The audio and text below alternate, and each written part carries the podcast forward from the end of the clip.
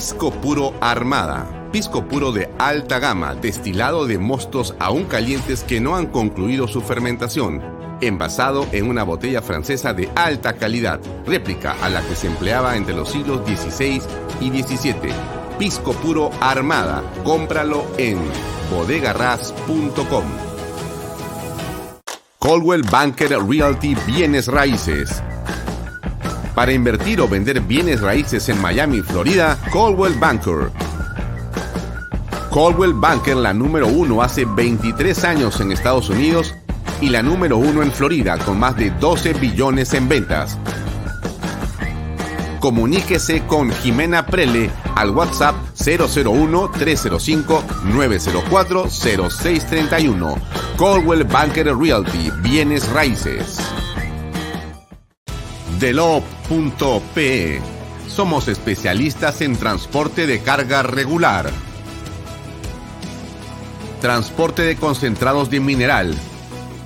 También transportamos material y residuos peligrosos. Y diseño y construcción en todo el Perú. Ubíquenos en nuestra web delop.pe. ¿Qué tal, amigos? ¿Cómo están? Buenas noches. Mi nombre es Alfonso Valle Herrera. Esto es Canal B y este programa es Bahía Talks. Gracias por estar como todos los días de lunes a viernes de seis y media a 8 de la noche. Como siempre les recuerdo, hoy día pueden vernos también a través de las redes sociales de Alfonso Valle Herrera, las de Canal B y salimos, como usted sabe, en vivo y en directo por las redes sociales del diario expreso.com.p, expreso.tv y los domingos todos los contenidos de Bahía Talks se repiten por PBO Radio. Hoy día tenemos como invitada a María Cecilia Villegas para hablar del copamiento del Estado. Ella ha escrito eh, en muchas oportunidades y también en las últimas horas en torno a lo que está ocurriendo con esta situación que vemos de una manera preocupante y anómala a todos los peruanos, en la que se ha convertido el Estado peruano, una suerte de botín sobre el que no hay eh, ningún reparo eh, en cuanto a las calidades de personas que se están colocando. Y todo parece indicar que eso es no solamente eh, una suerte de pago por la campaña o pago de promesa electoral o clientelaje, sino eh, que tiene y hay detrás también una estrategia de otro tipo. Pero de todo ello vamos a conversar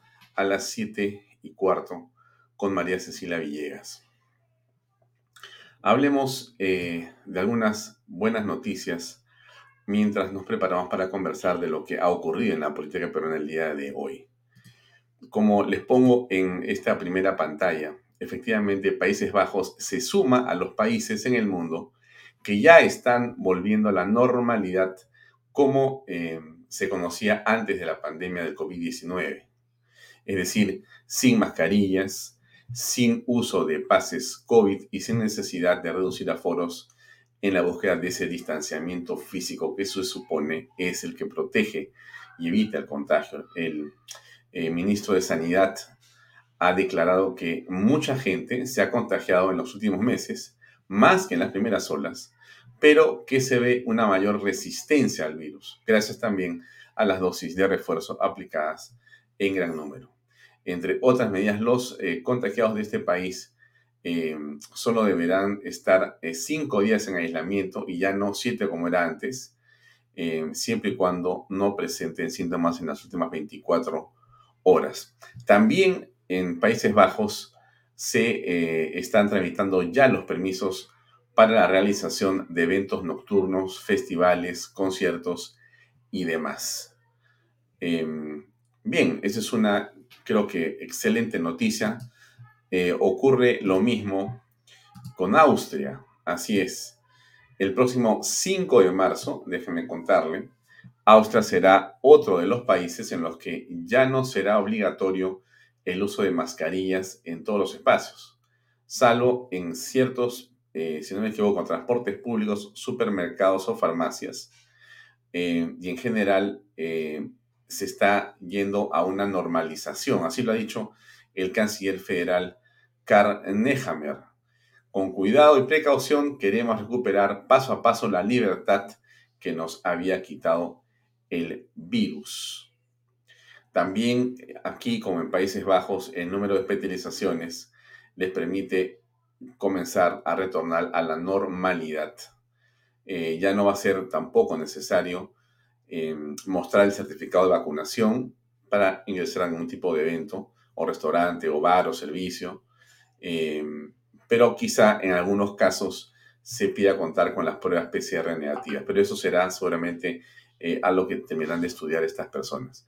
En el Perú aún no tenemos con claridad qué cosa va a ocurrir por supuesto, eh, no podemos ser un país de avanzada porque no tenemos un pensamiento de avanzada, lamentablemente, entre nuestras autoridades. Eh, deberíamos estar eh, imaginando unas posiciones determinadas que nos permitan tener una liberalidad mayor. ¿Cuál es el punto, no? Si se trata del fútbol, vamos creo que al 70 u 80% al estadio pero eh, seguimos obligando a la gente a que use dos máscaras y que enseñe en todas partes su DNI y su certificado de vacunación. En realidad no se entiende por qué inclusive esto hasta en las playas sigue siendo un requisito. Realmente a estas alturas parece absurdo, pero eh, no sé si el absurdo era Ceballos y ahora con el nuevo ministro las cosas van a cambiar o si van a regresar a Ceballos. Es un tema que en realidad no sabemos cómo es que la autoridad lo va a plantear. Pero está ahí y creo que todos estamos eh, bastante cansados de esto y ansiamos, estoy seguro, volver lo antes posible a la normalidad que hemos perdido. Bien, entremos a la política eh, lentamente, porque hay temas que hoy han ocurrido y que son novedades e importantes para usted que ve, vaya todo que se entera por acá. Vamos a comenzar de también los más, digamos, eh, que menos impacto tienen en general en la opinión pública y vamos después a escuchar qué fue lo que pasó entre Mari Carmen Alba, Aníbal Torres, etcétera, etcétera, etcétera. Eh, diríamos para comenzar que efectivamente eh, los funcionarios públicos van a perder su empleo si no cumplen ciertos requisitos. Usted se acuerda que ayer en esta conversación tan interesante con eh, José Quesada Seminario, tocamos el tema.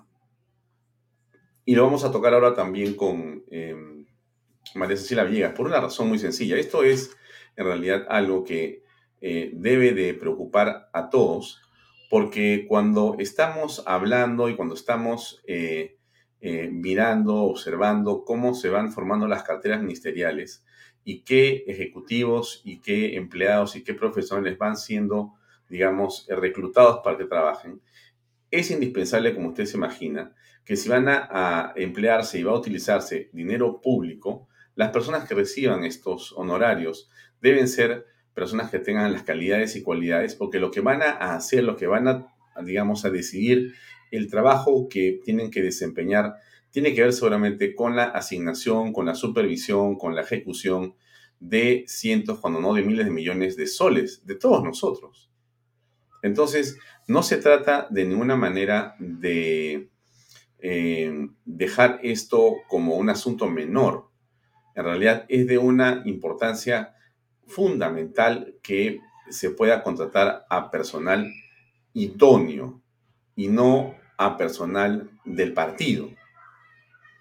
Los funcionarios del Estado tienen este, 30 días hasta el 17 de marzo para adecuarse a los nuevos requisitos para cargos de confianza que entraron en vigencia con la ley 31.419. Esta ley la que hizo el Congreso. Miren, este Congreso, permíteme que haga un pequeño, eh, una pequeña digresión muy chiquitita, pero este Congreso tiene muchos problemas, tiene en realidad eh, varias deficiencias, como, como otros congresos, ni más ni menos, ¿no? Siempre el poder legislativo es un poder frente al cual los ciudadanos sentimos eh, ganas de criticar, con razón, con razón. Em, pero también es necesario que usted como ciudadano reconozca, como también si pasa en el Ejecutivo y pasa en cualquier institución del Estado, bueno, o privado, en la vida en general, cuando existen cosas que son importantes destacar, hay que hacerlo. Y este Congreso, por más que dicen que este es el peor Congreso en la historia del Perú y, en fin, gente que se llena la boca hablando de esa manera. Eh, muy bien, bueno, este Congreso también ha tenido aciertos, varios aciertos.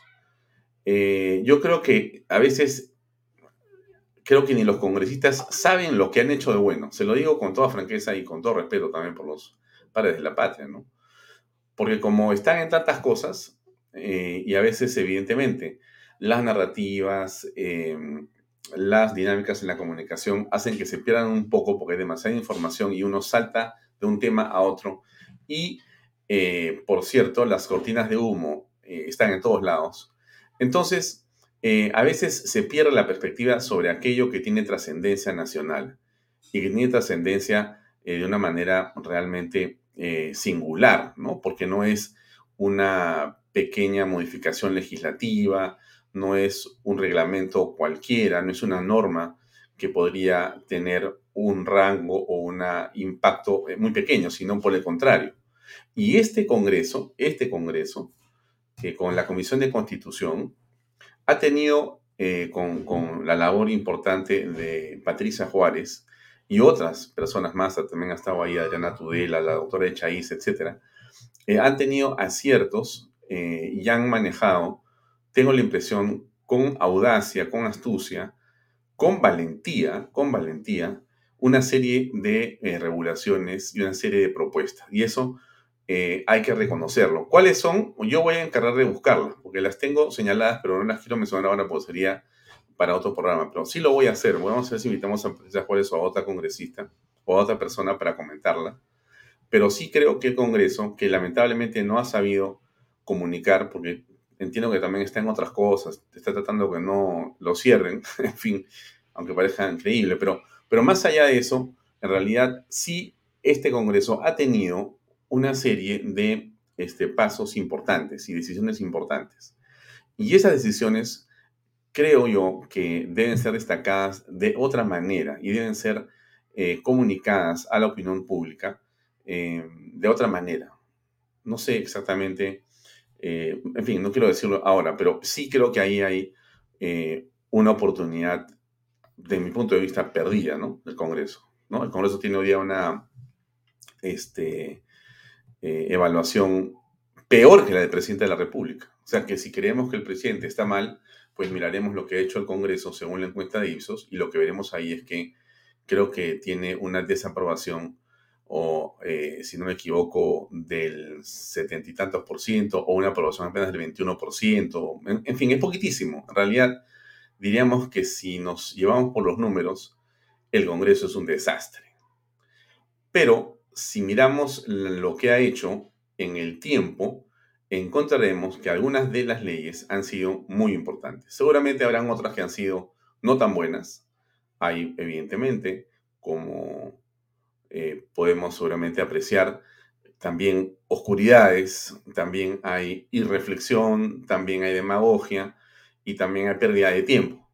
Total, son 130 personas, no tienen por qué pensar igual. Justamente, no piensa ninguno de ellos igual.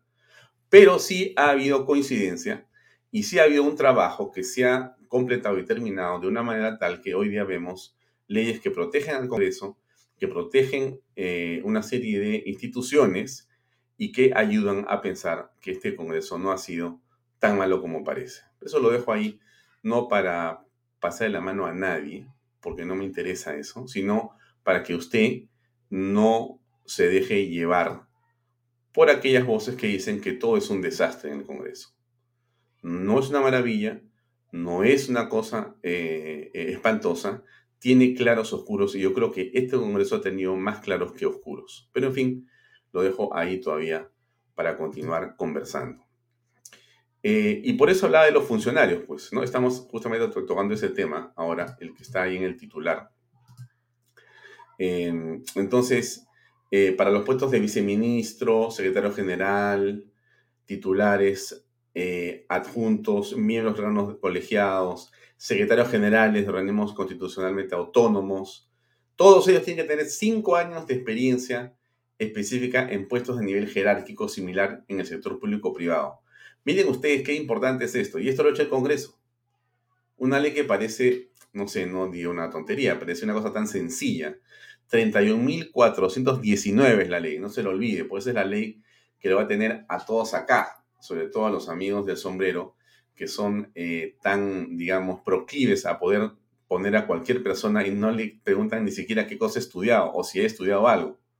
Entonces, este, ahora se necesita, por ley, una serie de requisitos para poder asumir cargos determinados.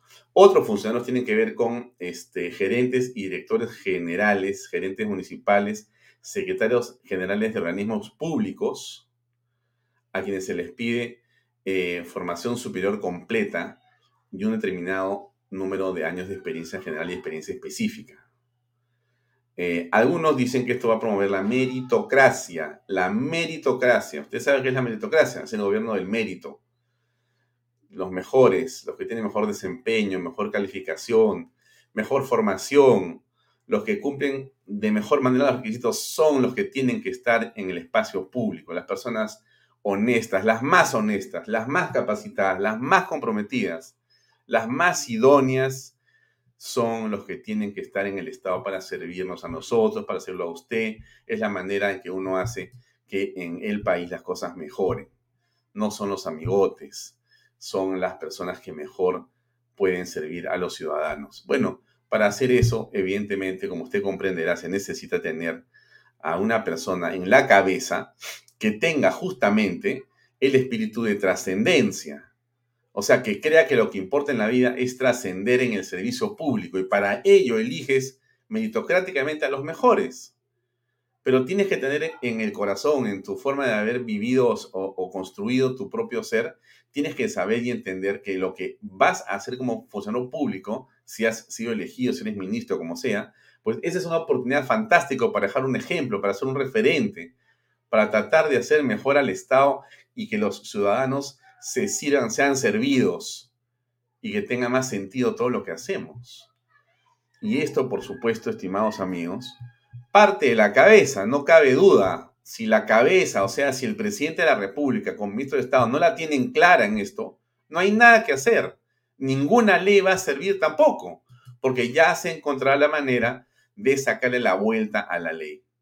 Entonces, eh, no es complicado, pero necesita personas capaces, personas capaces. No es posible, mire, yo, yo lo desafío a, pensar y a hacerlo tema de conversación en su casa el día de hoy. Usted me va a decir que en el Perú, que todos son malos, que todos son sinvergüenzas, que todos somos ladrones y mentirosos. No es así. No es así. Yo le diría que hay mucha gente estupenda, extraordinaria, que la mayoría de peruanos somos gente de primera, absolutamente, pero de primerísimo nivel. O si no, yo le pregunto a usted, cuando se van al extranjero los peruanos, ¿no son las estrellas?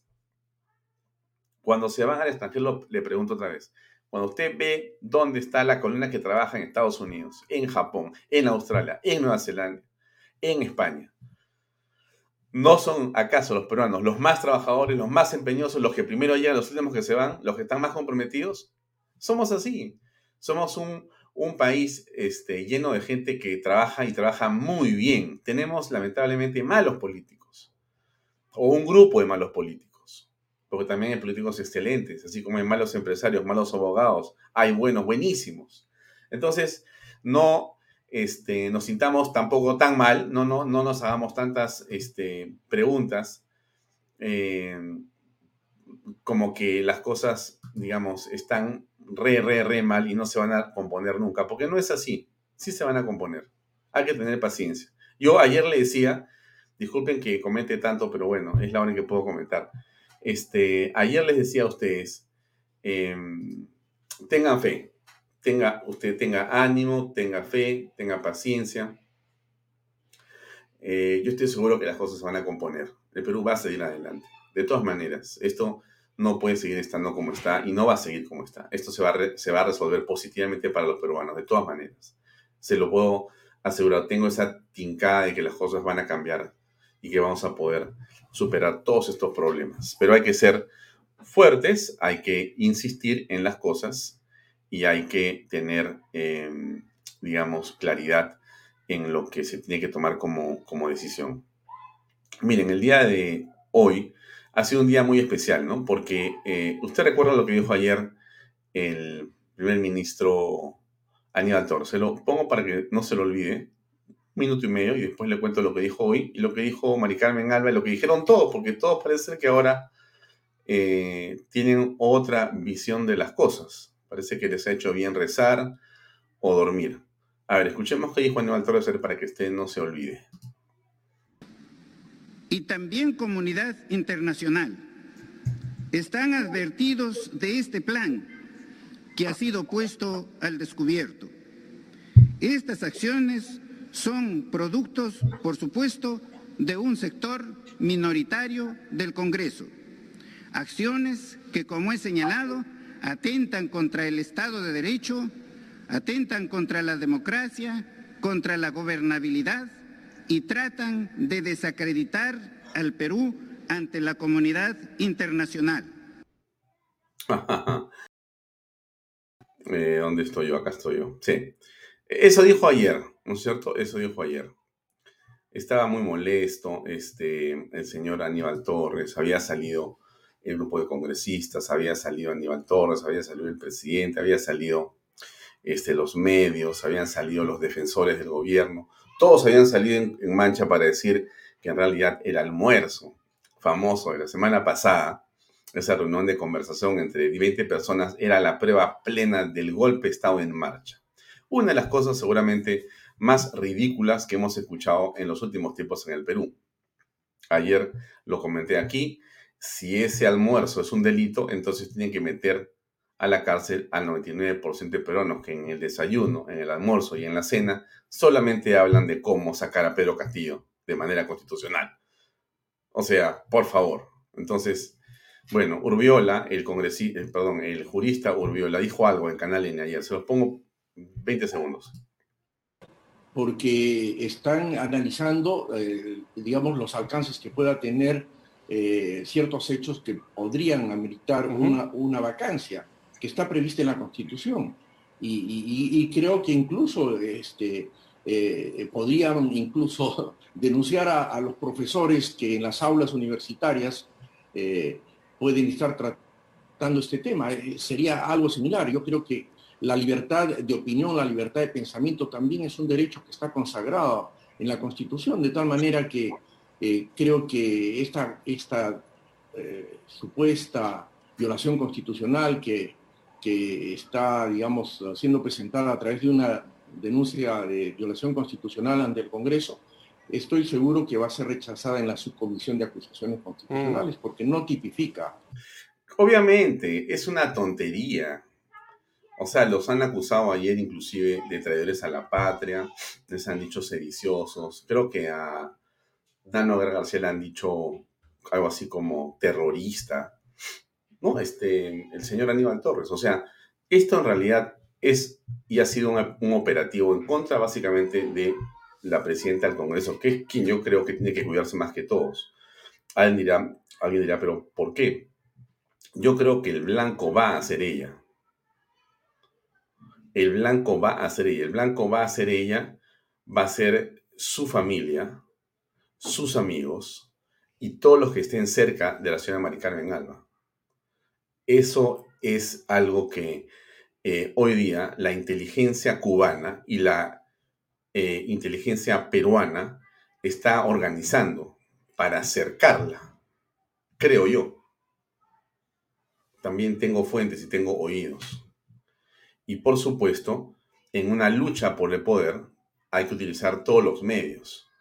La difamación, la mentira, la intervención de las llamadas telefónicas, la revisión de cada cosa que hace la señora Mari Carmen Alba, si camina o no camina, si duerme, si va al médico, si su hijo va al médico, si sus amigos están cerca, si fue o no fue, todo lo que haga está siendo materia en este momento de investigación en algún lugar para encontrar la relación, para encontrar la manera de urdir, de armar, de construir una narrativa para echarle la culpa a ella de golpista. Y para buscarle un delito y meterla a la cárcel finalmente.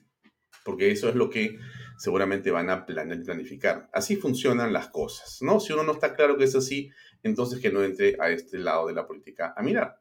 Hoy día, la señora Mari Carmen Alba se, eh, digamos, reunió con los otros miembros de la mesa directiva y salieron a decir lo siguiente. No pongo todo porque es muy largo, pero le pongo un pedacito para que usted escuche y tenga el contexto de lo que ha ocurrido. Ahí va. Durante 200 años desde nuestra independencia, el Congreso de la República enfrentó muchas situaciones de crisis.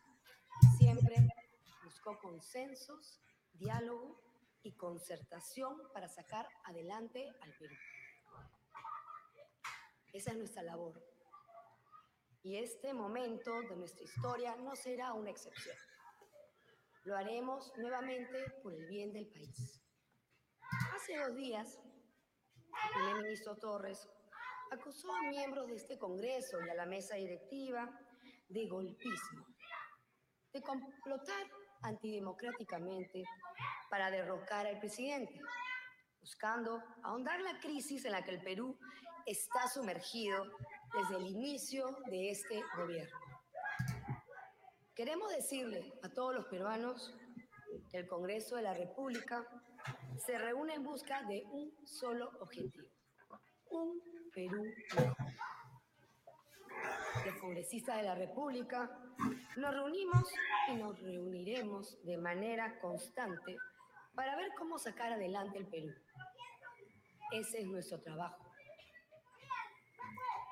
Queremos decirle al ministro Torres que aquí estamos, que seguiremos reuniéndonos para buscar propuestas de consenso que nos permitan salir adelante, siempre respetando la legalidad y la constitución.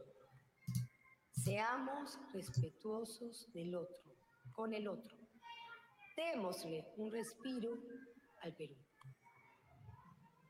Nosotros creemos en el diálogo y la concertación, en la construcción de un país en conjunto. Por ello, queremos anunciar que lo recibiremos para escuchar los lineamientos del gobierno este 8 de marzo.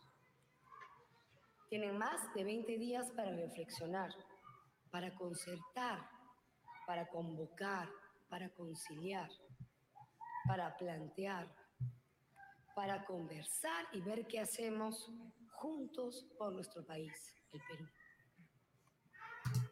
Lo esperamos, señor ministro. El Perú espera sus propuestas. Hace algunas semanas, el presidente de la República dijo que iba a conversar y buscar técnicos y académicos para hacer un gobierno de ancha base. Hoy, usted nos entrega un gabinete en el que las primeras declaraciones buscan arrinconar al Congreso. Esto ya lo hemos vivido. Ya lo practicó el señor Vizcarra. Nosotros desde aquí le aseguramos que no se lo vamos a permitir.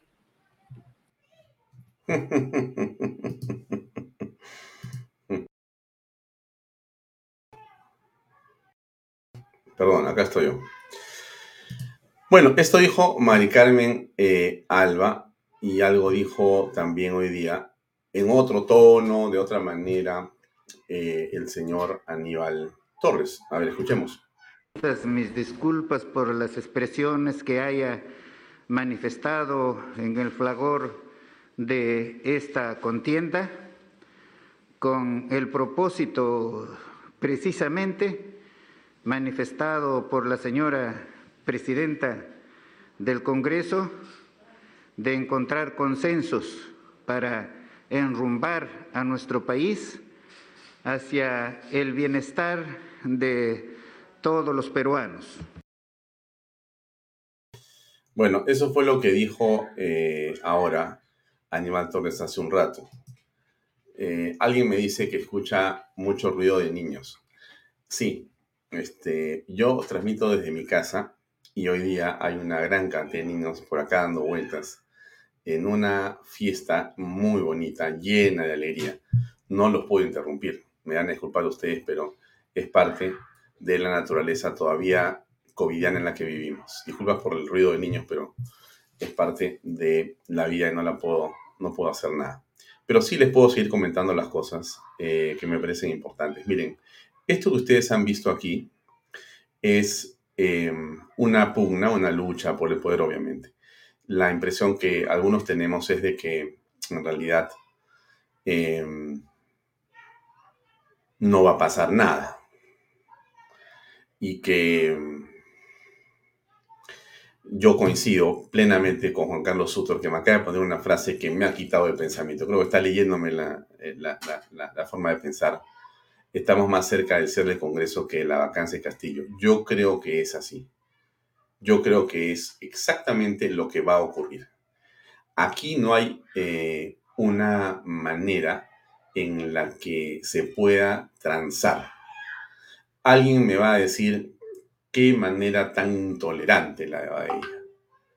O sea, la señora dice que hay que tranquilizarse, el señor dice que van a tranquilizarse, pide disculpas, se han, creo que abrazado, hay una foto por ahí, y entonces este, yo pienso que eso no va a funcionar. Que eso podría ser, de, o sea, que, eso podría, digamos, definirme a mí como un intolerante, como alguien que no está pensando en el bien del país, que más bien debería ser yo votos para que la gente esté tranquila. Uno no puede estar tranquilo con lo que va a ocurrir ni con lo que está pasando. No hay forma que uno le crea a Pedro Castillo. Se los digo, señores, con todo respeto por el señor presidente de la República, por el señor Aníbal Torres, que sé que tiene una carrera muy bien lograda como jurista, como un hombre vinculado a la academia y a la, digamos, eh, a las leyes y su contribución ha sido importante y es en el derecho y es un hombre seguramente muy reputado y respetable. Pero esa eh, reputación del señor Aníbal Torres, eh, desde mi punto de vista, en el mundo de la política está por los suelos. Es una vergüenza la actuación política de ese señor. Yo entiendo que hay muchas personas que lo admiran y seguramente si yo leo sus libros lo voy a admirar. No dudo que debe ser uno de los hombres más interesantes en el mundo de nuestro derecho. Estoy, estoy seguramente, voy a coincidir en eso, seguramente. Pero eso es otra cosa, ¿no? Cada discusión en su lugar. En lugar de la política, que es el servicio público, porque pagamos los ciudadanos eh, a través de los impuestos para que nos sirvan de manera correcta, respetuosa, adecuada.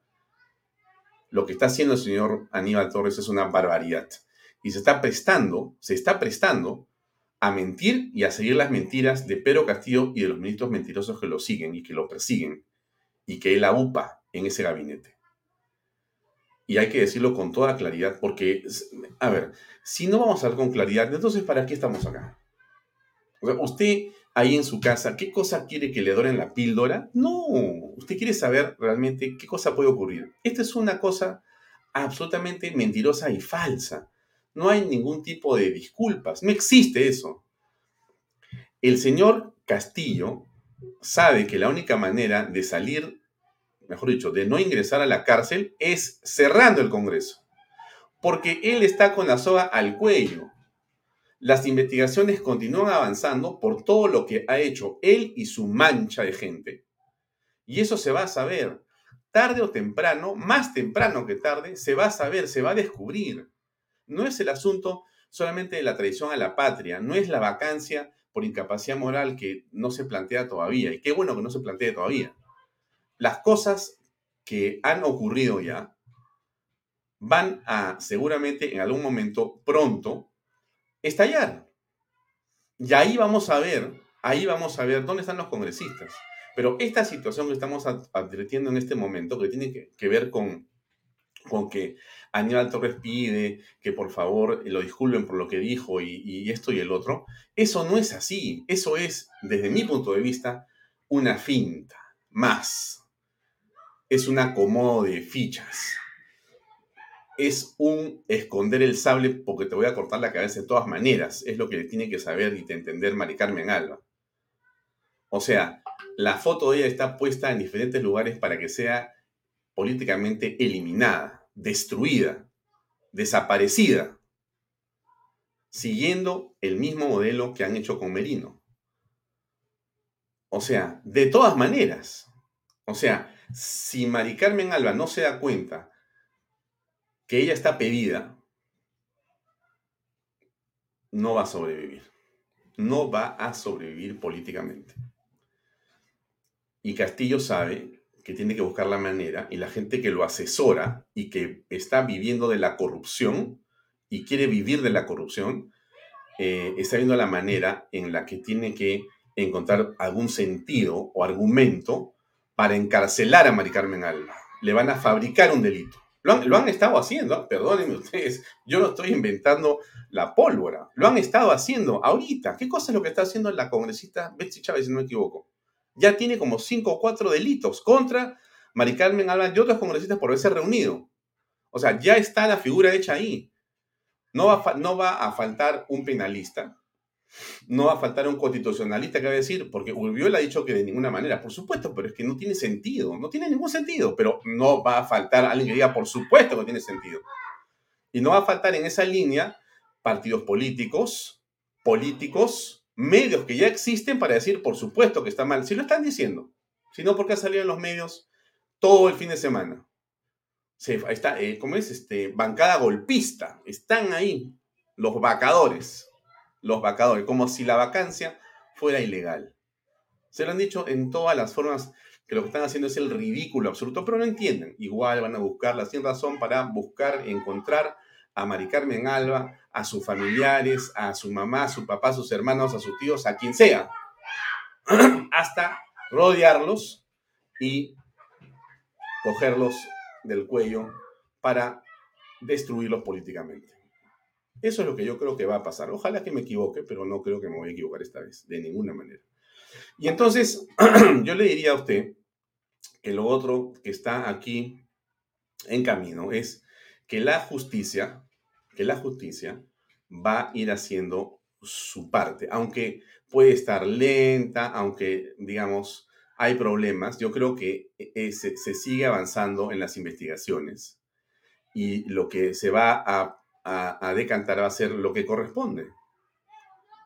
Entonces, este, tengo la impresión que eso va y que está caminando por otro conducto. Y eso sí lo sabe Pedro Castillo. Y eso sí lo sabe Pedro Castillo. O sea, hay alguien que le está diciendo, oye, este, me parece que más bien tu cuello está cerca del final. Estoy hablando metafóricamente, por favor, ¿no? Entonces, em, como dice Fernán Altuve, como dice Juan Carlos Sutor, aquí eh, hay que mirar las cosas de otra manera. ¿Qué solución hay? la constitucional. Yo creo que de todas maneras Pedro Castillo va a tener que renunciar. Va a tener que renunciar. Va a tener que renunciar. Y Dina Boluarte va a tener que renunciar. De todas maneras. No se van a salvar, ninguno de los dos. Y Mari Carmen Alba seguramente va a asumir, pero le van a hacer la vida imposible para que no, no asuma. Le van a hacer, miren ustedes, recuerden ustedes cuando Merino asume, recuerden quién apoyó a Merino. Nadie.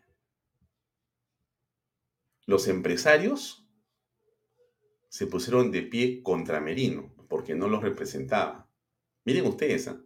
o sea, Vizcarra, un sinvergüenza, un sinvergüenza, vacado por inmoral, después de todas las cosas que se revelaron, después nos enteramos que era peor de lo que había ocurrido en el Congreso, o sea, cuando se le eh, eh, manda a su casa, después ha sido peor lo que nos hemos enterado, pero fíjense, fíjense ustedes, ¿no? 200 mil muertos.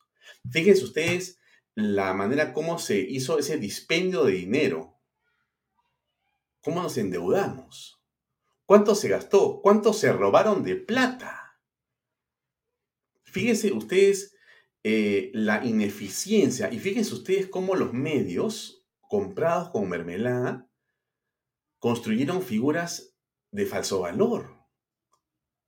ministros de Economía o ministra de Economía, ministro de Salud, Consejo de Ministros, el presidente, ¿no? El padre que uno siempre ha querido tener, escribió una columnista por ahí. Fíjense ustedes.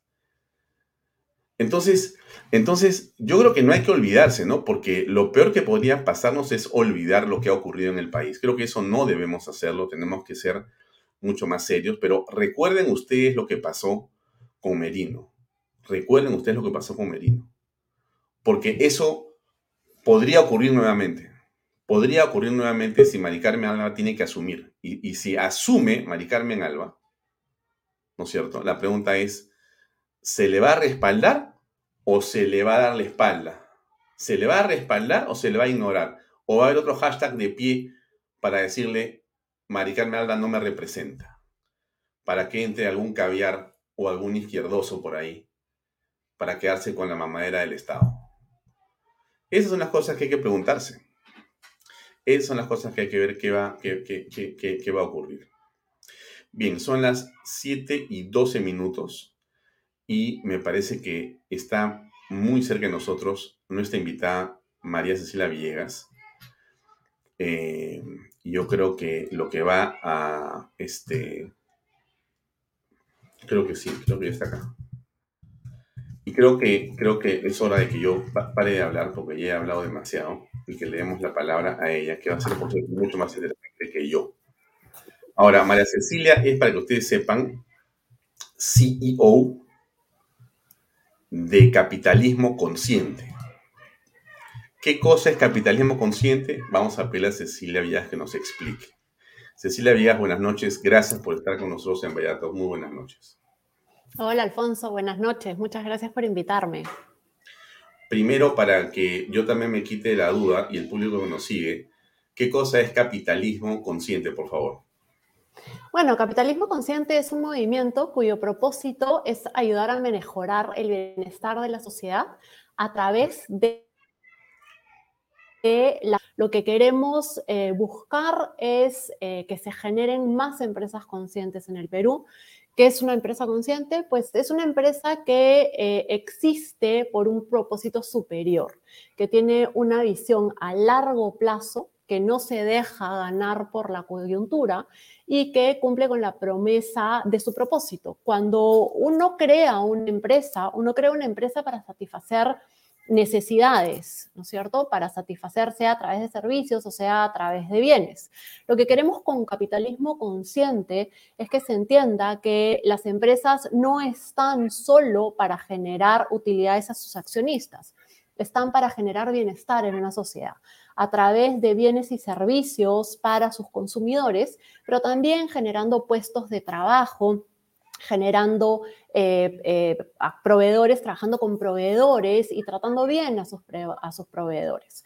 El capitalismo es eh, un movimiento económico que lo que ha hecho es generar muchísima riqueza y que nos ha permitido poder eh, estar y poder reducir la pobreza como la hemos reducido a los niveles que se redujo hasta antes de pandemia.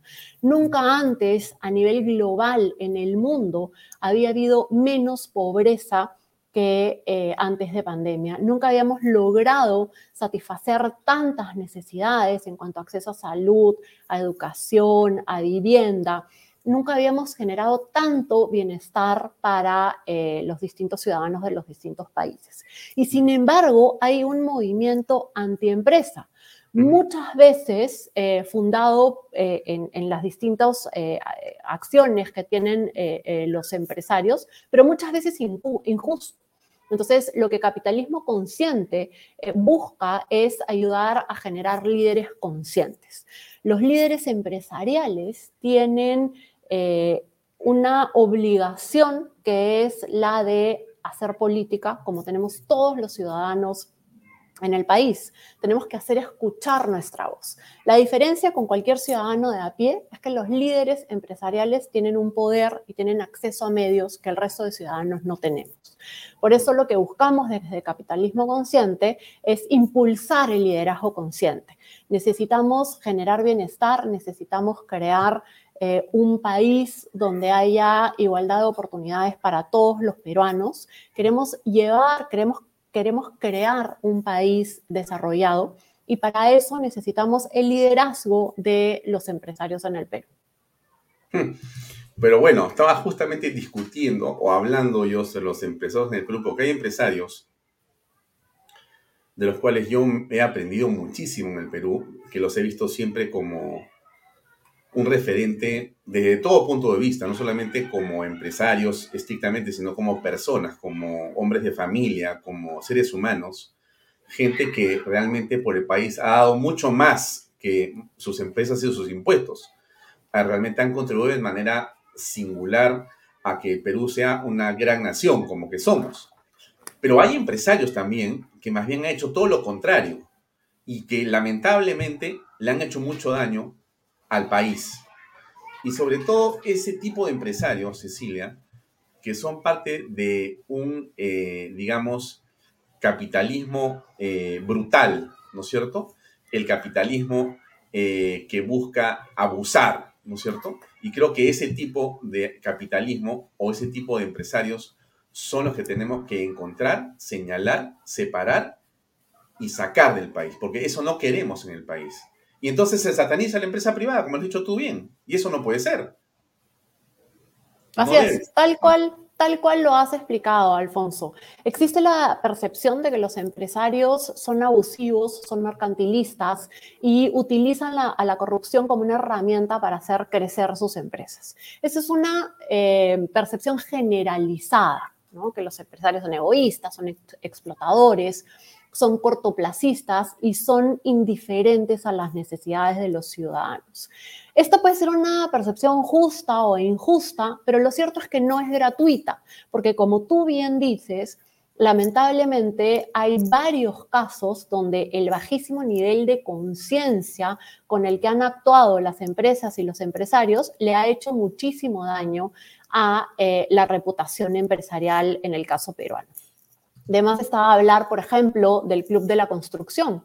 O hablemos, por ejemplo, de lo que ha ocurrido en el tema de Repsol con este daño ambiental gigantesco y eh, la empresa, en lugar de asumir su responsabilidad, está buscando echarle la culpa primero a la Marina de Guerra del Perú y luego ahora pues al capitán del barco. ¿no? Entonces, esos no son eh, eh, el tipo de empresas que queremos que estén trabajando en el país. Nosotros necesitamos empresas que sean conscientes, conscientes de lo que están generando en el país, que contribuyan a crear una mejor eh, sociedad intentando generar el menor daño posible.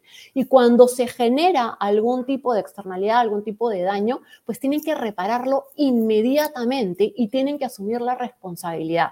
Y aquí son los otros empresarios y son también los gremios los que deberían llamar al orden a las empresas que no se están comportando adecuadamente, porque al no hacerlo, lo único que estamos logrando es empoderar a todo este movimiento antiempresa.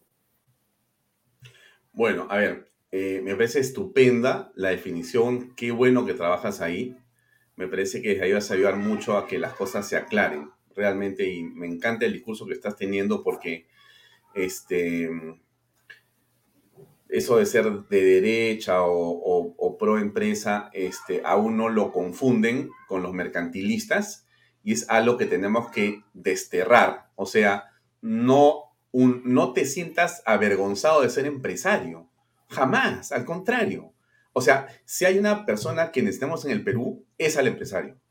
O sea, tenemos que ser empresarios, pero ser buenos empresarios.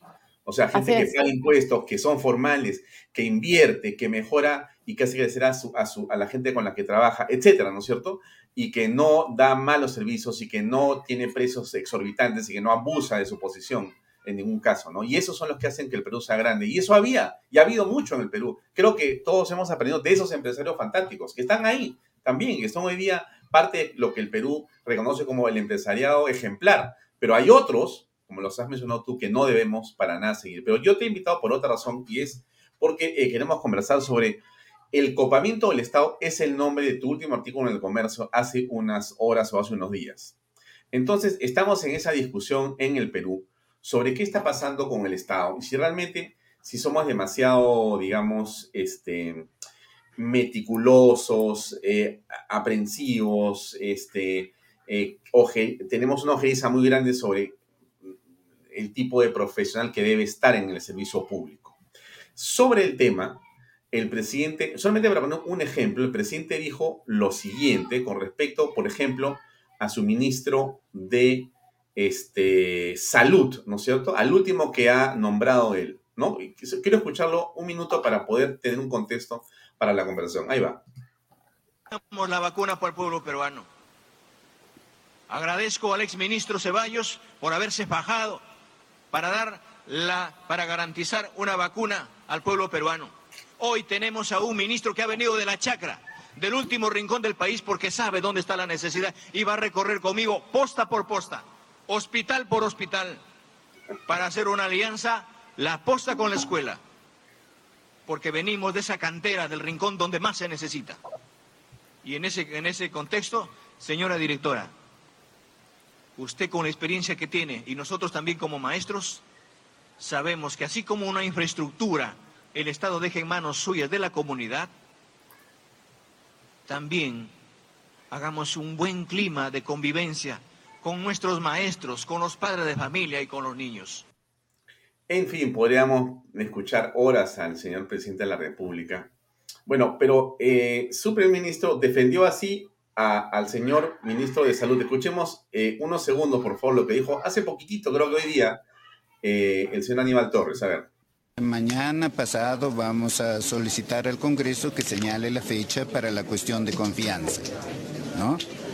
Eso depende exclusivamente del Congreso. Si el Congreso nos confiere la confianza o no nos confiere la confianza, es facultad exclusiva del Congreso. Sobre el ministro de Minas, debo decirle, o digo de Salud, el ministro de Salud.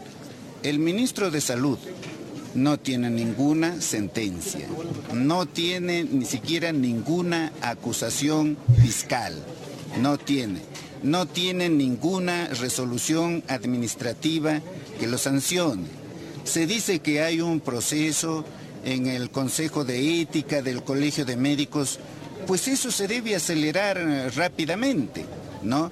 El ministro este, tiene sus vacunas completas. La política del Estado en materia de salud no es ahora que estamos eh, a poco saliendo de la pandemia, no solamente tratar la pandemia, sino tratar ¿no? la... Dejémoslo ahí a, Aníbal Torres. Bueno, ¿cuál es tu, eh, digamos, a ver, cómo planteas el tema de lo que está pasando con el componente del Estado o con el Estado? Bueno, eh, claramente lo que ha sucedido con este nuevo gabinete es que Cerrón ya está en el poder. Ha habido un, eh, un, acercamiento nuevamente entre Pedro Castillo y, Vladimir Cerrón. Vladimir Cerrón ha puesto a, a, gente muy cercana a él. Y lo que esta gente está haciendo es copando el estado de puestos públicos. Y esto es algo que nos debería preocupar muchísimo. Y acá quiero retroceder un poquito porque Em, Pedro Castillo hace una defensa de su ministro de Salud, que es la misma que ha hecho el primer ministro. El primer ministro, recordemos que es eh, quien decide, quien le propone al presidente quiénes son los ministros. Entonces, no podemos seguir diciendo que Pedro Castillo no es responsable de quiénes son los ministros que él nombra. Él los está nombrando. El primer ministro también nos dijo que a él nadie lo escuchaba, que él hablaba, pero que nadie lo escuchaba. Y lo cierto es que él se ha olvidado que él es el jefe del gobierno, ¿no? Él es el jefe del, eh, eh, del Consejo de Ministros. Entonces, él tiene una responsabilidad que tiene que asumir. Habiendo dicho esto, es sumamente importante que nosotros entendamos que lo cierto es que ellos, sus ministros pueden eh, venir de la pobreza, pueden venir de zonas rurales, pueden conocer los problemas que enfrentan eh, los peruanos más pobres del país en el día a día. Pero eso los capacita para resolver los problemas. Y creo que esa es la pregunta clave que nos tenemos que hacer. Eh, nosotros contrataríamos a una persona sin las cualidades necesarias en nuestras empresas. Le daríamos la gerencia general a alguien que no tiene estudios de administración, le daríamos o, la, gerencia de finanzas a alguien que no sabe de finanzas, claramente no lo haríamos. Entonces, ¿por qué eh, creemos que sí podemos jugar de esa manera con el Estado?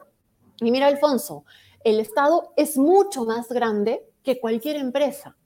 El presupuesto que maneja el Estado y cada uno de los, de los ministerios es gigantesco y lo estamos poniendo en manos de gente que no está capacitada. Y aquí no se trata de eh, señalar eh, el origen de las personas, se trata de evaluar conscientemente si estas personas están capacitadas para dirigir los ministerios o para dirigir las, las distintas instituciones del Estado. Y creo que eso es súper importante porque quienes defienden el gobierno de Pedro Castillo están dejando de lado el análisis de la capacidad de las personas que se están llevando a estos despachos. Em, hay muchísimos proyectos que sacar adelante. Mira la situación actual de, del precio de los minerales eh, en el mundo. Ahorita el Perú podría estar recibiendo millones de dólares eh, producto de las exportaciones de sus minerales, mucho más de lo que está exportando, si es que no estuviésemos bloqueando las inversiones de las bambas, si es que no hubiésemos tenido este problema generado por la ex primer ministro eh, con estas cuatro minas que anunció que iba a cerrar. El mismo gobierno está incentivando la conflictividad social. Y lo cierto es que la gran minería y la mediana minería, la minería formal, opera con los más altos estándares. Está ocurriendo lo mismo con eh, los temas del resto de hidrocarburos? ¿Por qué no estamos generando incentivos para que vengan empresas a hacer exploración? Hace muchísimos años que no se hace exploración porque es tan difícil sacar adelante un proyecto en el Perú que las grandes empresas no quieren venir a invertir sabiendo que se van a demorar tanto en recuperar la inversión. Hay un tema que tú señalaste eh, al inicio. El peruano es un emprendedor por naturaleza. Eh, Pedro Castillo ha llegado al gobierno no porque los peruanos seamos de izquierda, no porque haya una mayoría de peruanos que esté en contra de la empresa privada. Los peruanos, el que menos es un emprendedor. El heladero es un empresario, el que tiene su carretilla de helados y compra helados y los vende en la calle, ese señor es un empresario. La señora que prepara almuerzos y los lleva a las obras para eh, vendérselos, para alimentar a los obreros, es una empresaria. Hasta la señora que en los asentamientos humanos lava ropa de otras familias es una empresaria. Lo que pasa es que en el Perú no hemos hecho la tarea de explicarle a la gente lo que son las libertades y lo que es la libertad económica. Y así como tú decías, la única forma de lograr el desarrollo es con empresarios, es sacando adelante el país. Y lo que estamos haciendo con estas personas que están hoy en el poder y que están copando el Estado, es bloqueando las inversiones, es haciendo que sea cada vez más difícil hacer eh, inversiones y hacer empresa en el país. Mira, el día de hoy este, tuve un almuerzo y estuve conversando, entre otras personas, con Fernando Sillones. No es un almuerzo vacador, no es un almuerzo este, para ver cómo se viene abajo el señor Castillo, sino es un almuerzo como el que uno tiene para conversar de política, ¿no? Entonces, en ese almuerzo, Fernando Sillones nos mostró otra vez un cuadro de los muchos que él ha hecho, que yo quiero compartir contigo porque vale la pena que te lo enseñe y lo comentemos un minuto. Mira, aquí está, este es el cuadrito. Creo que lo estás viendo, sí, ¿no es cierto? Ya. Mira lo que dice este cuadro de los varios que él tiene para comparar cosas, ¿no? Porque él usa información y mucha información interesante. Entonces, este cuadro, amigos, yo sé que los cuadros son lo peor que uno puede enseñar para una conversación, pero yo les pido un ratito de paciencia y como este, nuestra invitada conoce del análisis de cuadros y estadísticas, es una mujer muy inteligente, nos va a permitir con su inteligencia que revisemos este cuadrito de la siguiente manera. Miren, el cuadrito tiene dos colores, que son las barritas azules y las barritas rojas. Es del año 2000 a la izquierda hasta el 2021 a la derecha. ¿Qué tiene esto que está acá? ¿Qué muestra este cuadrito? La recaudación de impuestos, que es en color azul, y la burocracia en color rojo. La burocracia en color rojo, ¿no es cierto? Pero en este cuadro, para que usted sepa, por si acaso, en burocracia, ¿ya? No están maestros, mire lo que le digo, ¿ah? no están ni maestros, ni policías, ni médicos, ni jueces, ni enfermeras. Está la otra burocracia, ¿correcto? Entonces, mire usted, porque eso es lo interesante de este cuadro de, Fernando Sionis, ¿no? ¿Cómo es que creció la recaudación tributaria? Mire usted el azulito. ¿Cómo creció? ¿Cómo se cayó en el 2020 por las, disculpa que lo voy a decir así, mi franqueza es brutal, por las burradas de Vizcarra y de su ministra de Economía. Paralizaron la economía y se cayó la recaudación, así, 2020. Ya, pero mire cómo subió en el 21. La azul, ¿ah? muy bien. Y mire la burocracia, digámosle, eh, no social o no productiva, mire cómo crece, ¿no? Bueno, muy bien, entonces, porque justamente el artículo que habla Maricela Viegas tiene que ver en el fondo con este cuadrito, porque ella habla de copamiento del Estado. La pregunta es, ¿qué cosa queremos como Estado? ¿Qué queremos que el Estado tenga? Porque tener burocracia no es malo, tener burocracia mala es malo pero hay burocracia buena. Hay médicos, insisto, este, jueces, fiscales, policías, este, este, hay, hay maestros, ¿no es cierto? Todo eso es burocracia buena, pero no tenemos eso en el crecimiento, sino en la otra burocracia. Entonces, bueno, a ver, eh, ¿a ti qué, qué, comentario te provoca esto, eh, Cecilia Villegas, por favor? Te escucho con atención. Mira, Alfonso, lo sabemos hace muchos años, el Estado peruano es elefantiásico, tenemos tal cantidad, eh, el, tamaño es tan grande y tenemos tantas eh, oficinas y tanta burocracia que hace imposible para los ciudadanos poder eh, operar tranquilamente. Nuestros costos de transacción, de hacer empresas, de obtener una licencia, de obtener un permiso, son gigantescos por la excesiva burocracia. Me imagino que acá está, eh, habla de, recaudación del gobierno central, pero me imagino que la burocracia incluye también a los gobiernos locales y regionales. Y acá es importante hablar del tema de la descentralización, porque una de las cosas que tenemos que hacer es reformar la descentralización. La descentralización no ha funcionado así de entrada. Para lo único que ha servido ha sido para descentralizar la corrupción. Y lo cierto es que tenemos que decir las cosas con todas sus letras si es que realmente queremos cambiar este país. La descentralización no funciona y lo que ha hecho es, por ejemplo, yo te pongo el ejemplo de, Lima, San Isidro, Miraflores, esto, San Miguel y Jesús María. Son poblaciones que están muy cerca la una de la otra. Cada una tiene una municipalidad distinta y por lo tanto tiene una empresa de, recojo de basura, por ejemplo, distinta. El que tú tengas empresas de recojo de basura distintas en un espacio territorial tan pequeño hace que estés multiplicando tus costos. Deberíamos tener una sola empresa de recojo de basura, por ejemplo. Pero además... Pero te pregunto, sobre el tema de las municipalidades, para, para la digresión.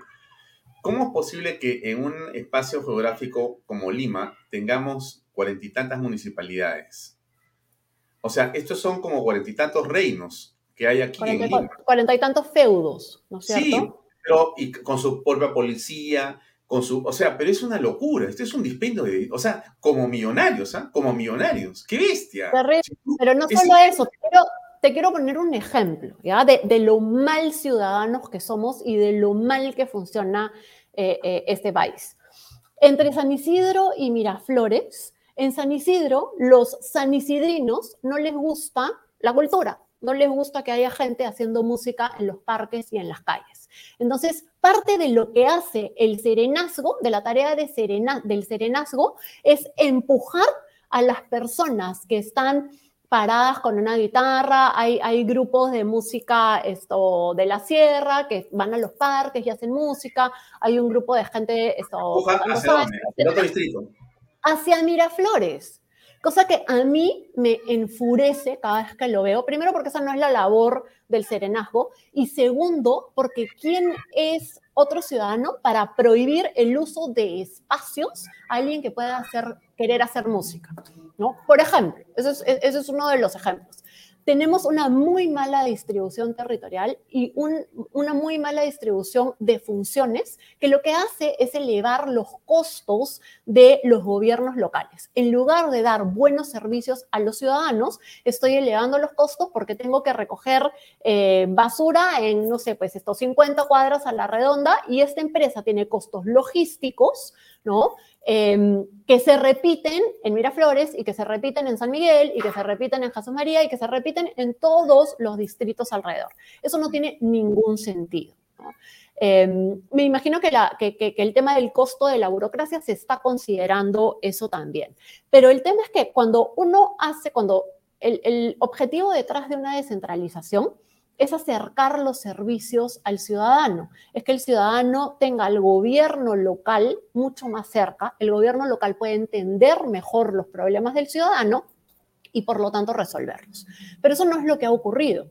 Lo que ha ocurrido es que se han generado estos eh, movimientos regionales que han capturado el poder y que han capturado las rentas de los gobiernos locales y regionales, el presupuesto de los gobiernos locales y regionales, y a través de actos de corrupción y de clientelismo han generado eh, unos movimientos políticos que han surgido, que se han convertido en nacionales.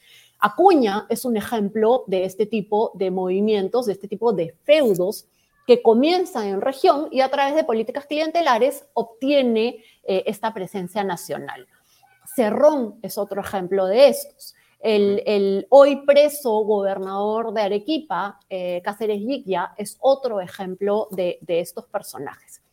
Entonces, claramente tenemos un problema con la regulación de la descentralización. Y una de las primeras cosas que necesitamos hacer si es que queremos cambiar el país es una reforma política una reforma de la descentralización. Necesitamos realmente ocuparnos porque al no ocuparnos, al no estar en los espacios políticos, al no levantar la voz como ciudadanos y como líderes, lo que estamos haciendo es dejándole el espacio a los peores. Entonces nos quejamos constantemente de que el Congreso no nos representa. Pero ¿quiénes nos pusimos ahí? Nosotros. Nosotros votamos por estos personajes, pero además nosotros no participamos en política y al no participar en política, los espacios políticos están siendo capturados por estos eh, personajes que son de lo, de, lo peor, de lo, lo, que no quisiéramos tener en política. Entonces, he hecho referencia a eh, el tema que te reuniste con Fernando Sillonis y que no estabas esto, no estabas siendo golpista, estabas haciendo política. Y creo que eso es muy importante. El cuestionamiento a eh, las distintas reuniones que se están teniendo, a la conversación política, atenta directamente contra las libertades políticas de los ciudadanos. Lo que se está buscando es que los ciudadanos que se oponen al gobierno y a las políticas que están implementando no hagan política. Y política hacemos todos los ciudadanos y tenemos que hacerla todos los ciudadanos. Y, la hacemos además, eh, Alfonso, por acción o por omisión. Porque cuando nos quedamos callados, cuando no hacemos, cuando no levantamos nuestra voz y cuando no opinamos sobre lo que está ocurriendo, estamos haciendo política también. El silencio es una manera de expresarse. Así es, es una manera de expresarse y la coyuntura actual nos obliga a pensar que no podemos seguir callados, que los empresarios no pueden seguir navegando por debajo del radar porque antes, de, antes que ser empresarios son ciudadanos y tienen una obligación con el país y con el resto de ciudadanos. Todos estamos obligados. Este es el único país que tenemos y tenemos una obligación de hacer política. Mira que yo escucho, sí, perdón. Pero has dicho una cosa, quiero interrumpirte ahí, porque has mencionado de que todos tenemos, eh, digamos, de alguna manera el deber de también entrar a la política activa, a la política pública, ¿no es cierto? porque si no, espacio que dejas, espacio que se llena, ¿no es cierto? Entonces se llena con personas que no están preparadas, que buscan otro fin, que se le llenarse los bolsillos y no el, no el de servir, ¿no? El de trascender a través del servicio público. Pero el asunto está en que eso, digamos, está muy bueno como discurso, pero la realidad podría ser, podría ser, que el que ingresa a la arena pública eh, va a ser destruido, va a ser eh, apabullado. O sea, em, si tú tienes algo de prestigio, aunque sea en tu casa, bueno, eso pues va a desaparecer pues en el acto, o sea, se va a esfumar porque vas a ser pues el más odiado de tu casa y ya no habremos pues del barrio o del país, porque puede ser prácticamente convertido en una especie de, guiñapo, de fantoche, por, porque es así, es así, además que tengas o no razón, sin querer tú hacer ningún tipo de, acto eh, delictivo, ¿ah? o sea, sin querer robar, o sea, simplemente tú quieres sostener una idea determinada y no les gusta determinadas personas, te van a destruir. Entonces, la política a la que tú dices hay que participar, y es una muy buena idea y muy buena razón, muy buena justificación, también se convierte para algunas personas en un espacio de desconfianza, de temor,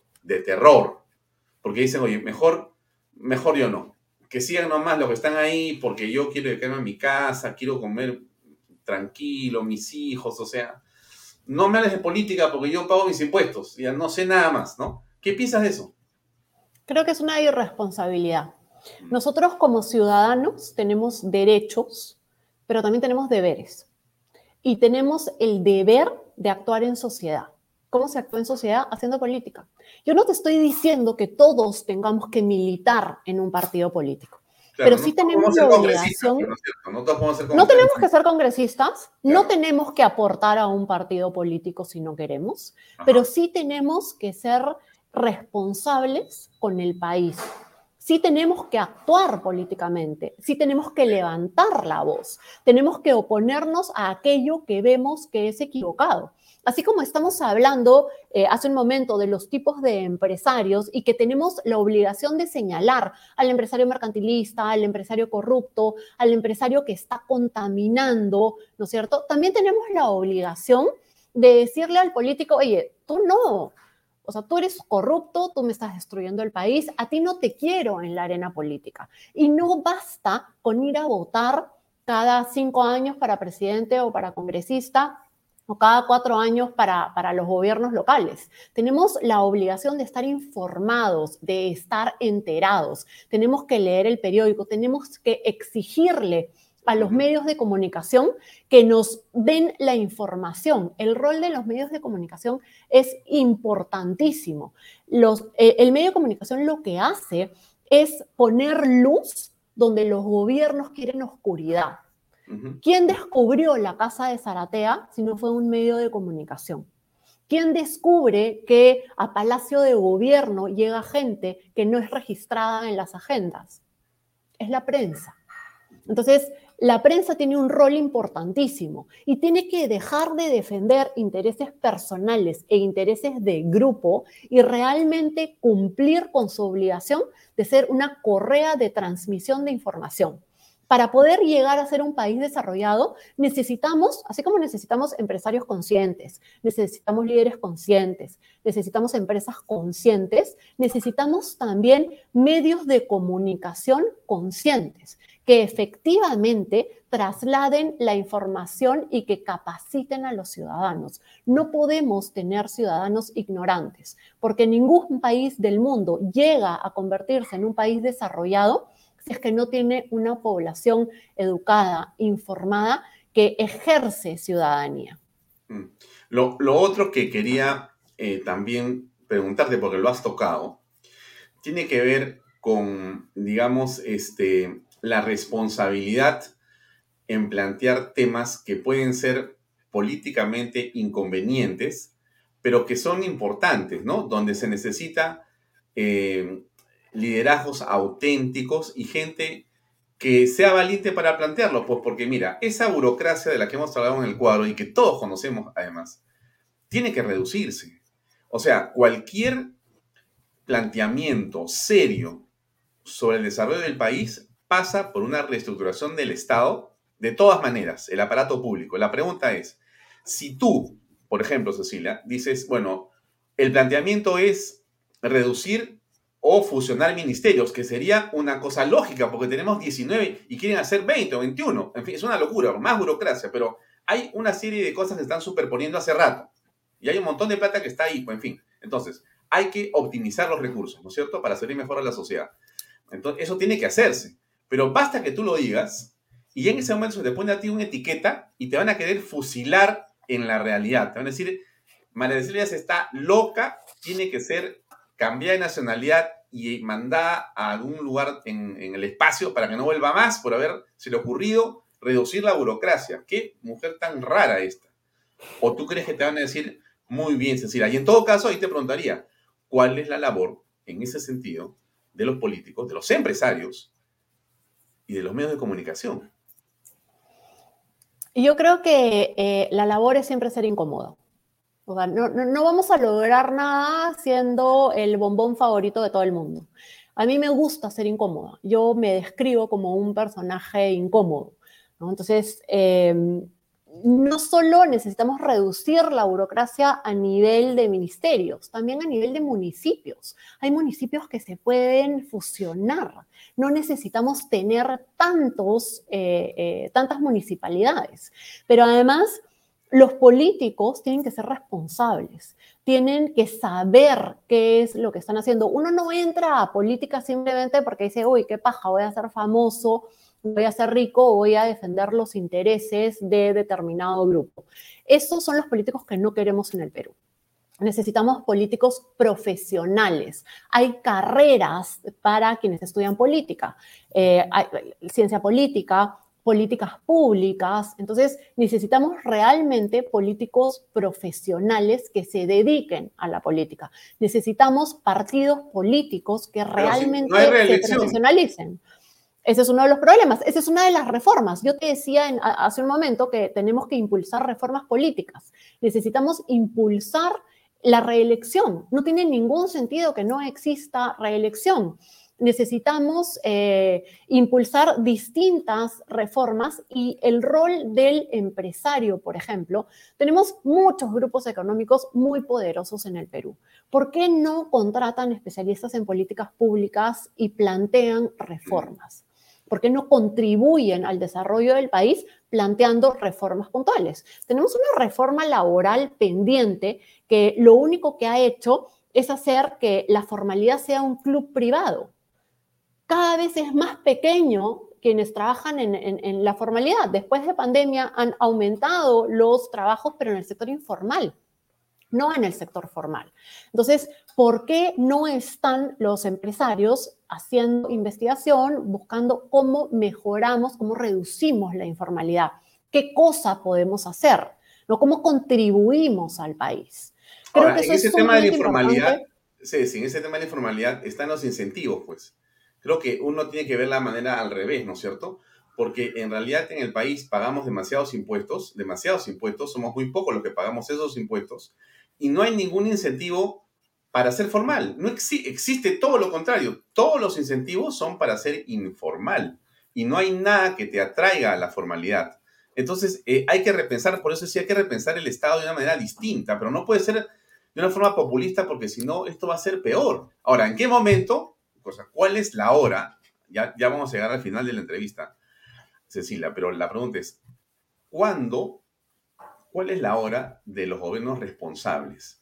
¿En qué momento el Perú va a tener un grupo de peruanos que digan, más allá de todo, vamos a hacer un tipo de gobierno responsable, que más bien proyecte el país para ser competitivo en el mundo. ¿Por qué no podemos soñar con ser una superpotencia? Si somos y tenemos a gente brillante en el Perú, pero tenemos una costra corrupta que se chupa la plata, que, que nos llena de eh, desesperanza. ¿Cómo ves tú eso? ¿Cómo podemos pedir políticos responsables que tengan una visión de país si no ejercemos ciudadanía de manera responsable y si no ejercemos liderazgo de manera responsable? al final tú tienes los políticos que tú has construido el Congreso es el reflejo de lo que es el Perú. Entonces, dejemos de mirarnos el ombligo y de creer que ellos no nos representan. Por supuesto que nos representan, porque han salido del Perú. Entonces, volteemos a mirar el país y veamos a dónde estamos fallando. tenemos un sector de educación absolutamente abandonado. Los niños no entienden lo que leen, no saben resolver problemas matemáticos, no, no reciben educación en principios, en valores. Entonces, ¿cómo podemos exigir responsabilidad si nosotros no somos ciudadanos responsables? El ejemplo que te contaba hace un momento de los anisidrinos, que se supone que es la población de mayor capacidad económica, de mayor poder adquisitivo y más cultivada del Perú. Y sin embargo, votan a quienes hagan música de sus parques, porque simplemente les hacen mucho ruido a la hora de la siesta. Entonces, no somos ciudadanos. Pero sin embargo, yo te aseguro que cuando esos mismos vecinos se van a París o se van a Londres o se van a Madrid, no se les ocurre votar del Parque del Retiro a nadie que esté haciendo música, ¿no es cierto? Entonces, tenemos que ponernos a pensar qué tipo de ciudadanos somos porque nuestros políticos son el reflejo de los ciudadanos que somos. Entonces, necesitamos líderes conscientes, necesitamos que nuestros empresarios levanten la voz, que ejerzan liderazgo y que nos, nos pongan el rumbo, porque ellos tienen eh, el poder que tienen nos va a permitir poder guiar al Perú hacia el desarrollo. Pero cada uno de nosotros, en los distintos sectores en los que nos desarrollamos, tenemos una obligación, tenemos un rol que cumplir. Si yo quiero ir a renovar mi brevete, yo no puedo pagarle a un tramitador para renovar el brevete. Si a mí me para un policía porque no he pasado la revisión técnica porque me olvidé, y la multa creo que es de 3.400 soles, 1.700, no me acuerdo, no puedo bajarle pues 50 soles, porque estoy siendo tan corrupta como las empresas del Club de la Construcción, como los expresidentes del Perú. Entonces, si cada uno de nosotros es consciente de lo que está haciendo en su día a día, solo así vamos a lograr construir un país. Pero para eso tenemos que hacer política, tenemos que hacer política con P mayúscula, que otra vez, Alfonso, no significa necesariamente militar en un partido político. Significa hacer valer nuestro derecho, nuestro poder, levantar la voz, participar en las municipalidades. ¿Por qué dejamos que el alcalde haga lo que le da la gana en la municipalidad? ¿Por qué no participamos de los consejos? ¿Por qué no vamos y levantamos la voz y le decimos a las municipalidades, oye, a mí no me parece que me votes a la gente que está haciendo música? Yo vuelo loca a las municipalidades de donde yo vivo, porque todo el día me estoy quejando, ¿no? Por algo, o sea, eh, por lo que sea que yo encuentro que no funciona, estoy detrás de los regidores, estoy mandando cartas a la municipalidad, estoy fregando el serenazgo todo el día, porque yo necesito que la municipalidad me dé a mí como ciudadana un buen servicio. Lo mismo ocurre cuando lidiamos con los gobiernos, con el gobierno central, con los ministerios. ¿Quiénes lidian con los ministerios? Los empresarios. Y por lo tanto, necesitamos que tengan un liderazgo consciente. Yo llevo años repitiendo dónde están los empresarios del Perú y no me voy a cansar de repetirlo. Necesitamos que salgan de debajo del radar y que ejerzan su rol. Y lo vamos a repetir tantas veces sea necesario hasta que ya por pudor salgan los empresarios y digan, ya, ok, acá estamos, ¿no? Acá estamos y vamos a encauzar este país hacia el desarrollo. Alfonso, no tenemos otro país. Este es nuestro país, ¿no es cierto? Aquí nacimos, aquí hemos crecido. un plan no puede ser irse del país. Un plan no puede ser irse. Es absolutamente irresponsable. es abandonarlo todo. Yo de aquí no me voy a ir, ¿no? Yo aquí me voy a quedar y yo espero que mis hijos también se queden acá y sean peruanos y construyan país y sean empresarios y construyan un país mejor y un futuro. Es muy fácil mandar a tus hijos a estudiar afuera y querer que se desarrollen afuera. Lo difícil es mandarlos afuera y querer que regresen. Necesitamos enseñarles a nuestros hijos a amar al Perú. Siempre se habla de que nuestra generación eh, es una generación que vivió el terrorismo, que vivió la crisis económica luego del gobierno de Alan García, que sobrevivimos a los 90, ¿no es cierto? Y que nuestros hijos han crecido en, eh, una, en condiciones completamente distintas y que no hicimos la tarea de explicarles qué fue el terrorismo, de explicarles todo lo que, todas las reformas económicas y lo que es vivir sin libertad. Bueno, es momento de comenzar a hablarlo, de ponerlo sobre la mesa. Tenemos una obligación, porque nadie quiere que sus hijos migren y sean extranjeros el resto de su vida. Hay un país que sacar adelante y eso es obligación de cada uno de nosotros. Bien, María Cecilia Villegas, gracias por tu compañía esta noche. Nos vemos en otro momento. Eh, estoy seguro que seguiremos conversando sobre esta y otras materias. Gracias. Muchas gracias, Alfonso. Nos vemos. Buenas noches. Bien amigos, eh, eso es todo por hoy. Gracias por acompañarnos. Antes de irnos, este, qué importante es lo que hemos conversado ahora con Cecilia Villegas, ¿no? Yo creo que hay muchas cosas que se han dicho que son muy importantes. Ojalá que usted también tome nota y las reflexione en casa. Creo que para eso es este programa. Si algo podemos sacar, si alguna idea podemos haber, digamos, expuesto, si una luz sale de este programa para usted y piensa que el Perú es un poquito mejor porque escucha algo que le parece importante o interesante o trascendente, ya está completamente, digamos, satisfecho todo lo que hacemos nosotros en este programa, ¿no? Porque en realidad eso era lo que siempre ha sido el deseo de hacer Vaya Talks, ¿no? Cómo logramos que a través del diálogo encontremos algunos puntos importantes de eh, subrayado, ¿no? Cómo subrayar algunas ideas. Creo que ahí está lo que queremos hacer en el Perú. Bien, antes de irme, mis auspiciadores que nos permiten avanzar, eh, aquí está. Invierta en terrenos en Paracas, en los portales, ubicado a solo 25 minutos del aeropuerto de Pisco y ahora a muy poco tiempo de Lima por la nueva autopista. Por eso es que los terrenos se revalúan y se revalorizan rápidamente. Regístrese y aproveche las ofertas en línea. Ahí está la web losportales.com.pe. PBM Plus, proteínas, vitaminas y minerales. Ahora también con HMB. Recuerde, vainilla y chocolate puede encontrarlo en boticas y farmacias a nivel nacional. Ahí está la web pbmplus.pe. Lo encuentra también en Facebook y en Instagram. De LOP, así es, especialistas en transporte de carga regular, transportes de concentrados de mineral, también eh, transportan materiales y residuos peligrosos y hacen diseño y construcción en todo el Perú. Ahí está la página web de lob.p. Y finalmente, Pisco Puro Armada. Cómprelo en bodegasras.com. Eso es todo, amigos. Realmente ha sido una noche fantástica. Gracias por acompañarme, gracias por estar con nosotros. Nos vemos mañana a las seis y media. Mañana, por si acaso, va a estar con nosotros eh, Rafael López Aliaga. Vamos a conversar de varias cosas. Vamos a ver cómo nos va con este, el candidato a la alcaldía de Lima por Renovación Popular. Gracias por acompañarnos. Hasta mañana. Buenas noches.